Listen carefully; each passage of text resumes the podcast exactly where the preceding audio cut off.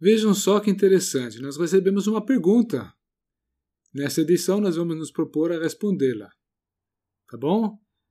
A pergunta é esta: Pela fé eu abracei a obra de Cristo e fui salvo.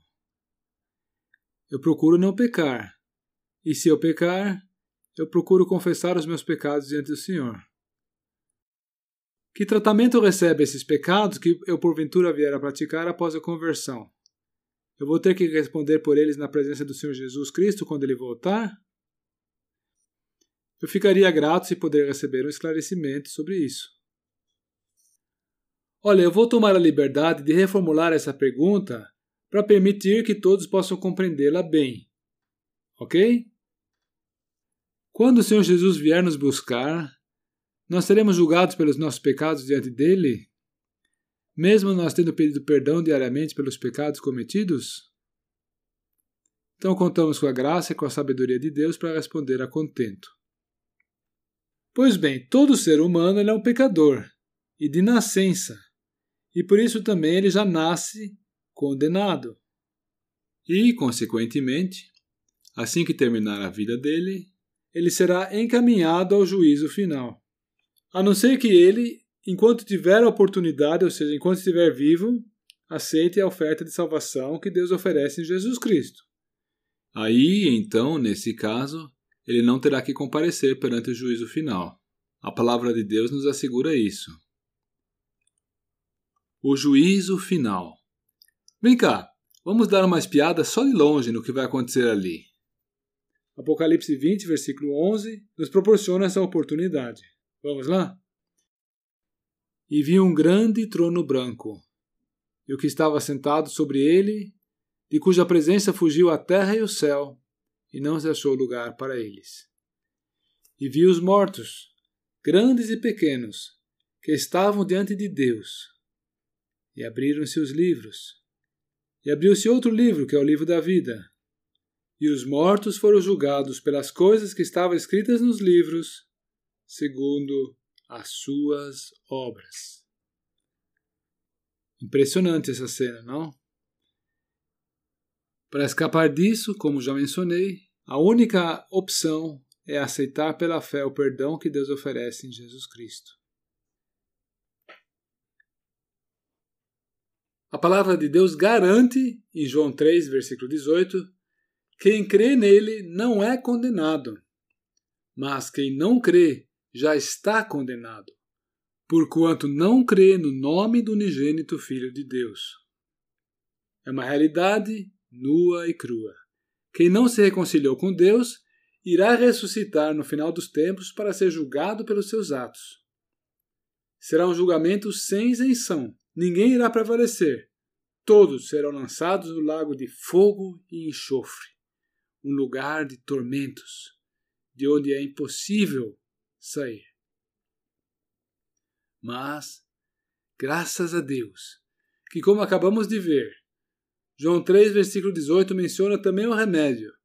Quem crê nele não é condenado. E há ainda outras passagens que endossam essa informação. João 3,17. Porque Deus enviou o seu Filho ao mundo, não para que condenasse o mundo, mas para que o mundo fosse salvo por ele. João 5:24. Quem ouve a minha palavra e crê naquele que me enviou, tem a vida eterna e não entrará em condenação, mas passou da morte para a vida. Muito bem. Todos nós ouvimos em português bem claro que agora o crente em Cristo não entra mais em condenação. Outras versões da Bíblia dizem que o crente não entra em juízo, por outras palavras, ele não terá de comparecer diante do grande trono branco.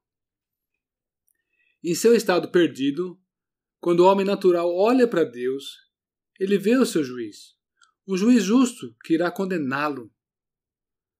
Mas, se o pecador crê no Senhor Jesus Cristo, esse mesmo juízo vai declarar justificado graças aos méritos da obra de Cristo na cruz.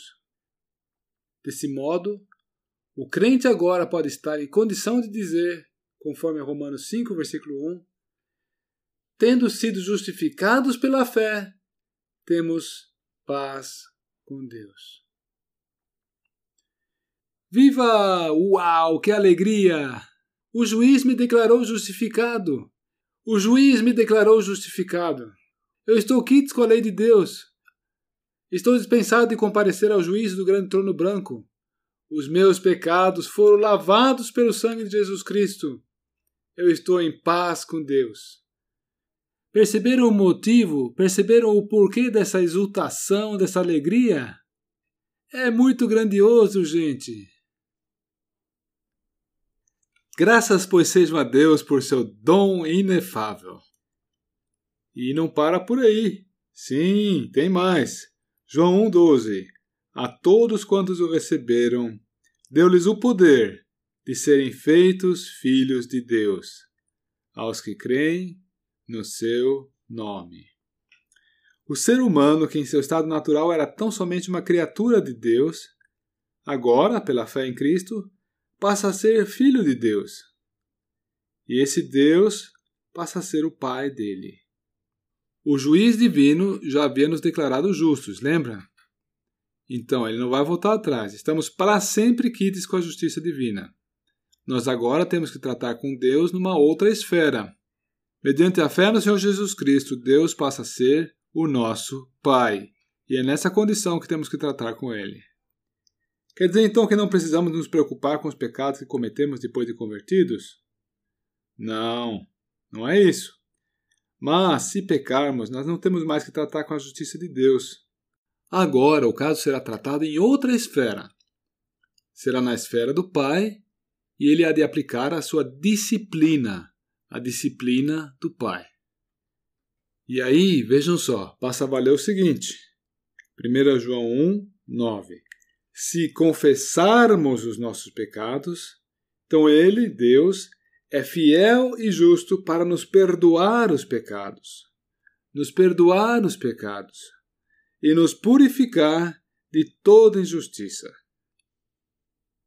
Haja visto ter nos purificado da imundícia dos nossos pecados, Deus quer que agora produzamos frutos de justiça. Ele quer que nós correspondamos à justiça que ele nos otorgou.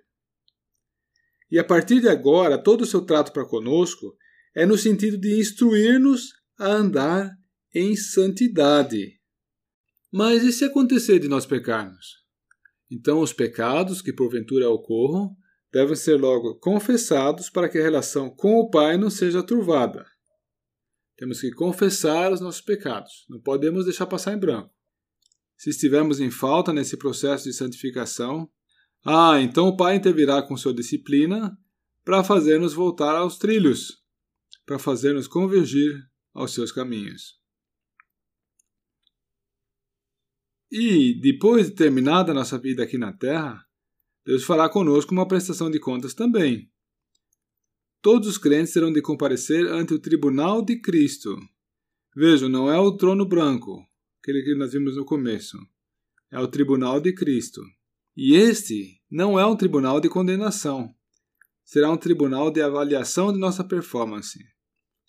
Caso temos praticado algo que recebeu aprovação divina, isso vai ser realçado, vai ser honrado. E as coisas que foram reprovadas, a essas serão descartadas, desconsideradas. Elas não vão se reverter em honra.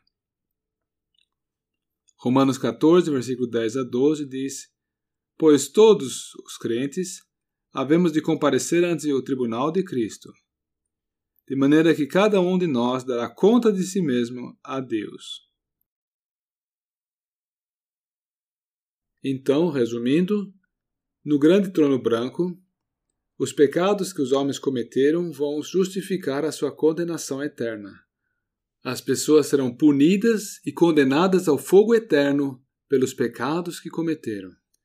Já no tribunal de Cristo, os crentes que têm a vida eterna assegurada para si vão ter a sua vida avaliada sob a ótica de Deus. Produziu algo do seu agrado? Reverteu em honra ou glória para o Senhor? O fogo queimará tudo aquilo que não foi do agrado dele. E uma vez feita a prova do fogo, tudo que não foi queimado, tudo que permaneceu, tudo que prevaleceu a essa prova, reverterá em galardão. Aí virá até mesmo uma recompensa por essas obras.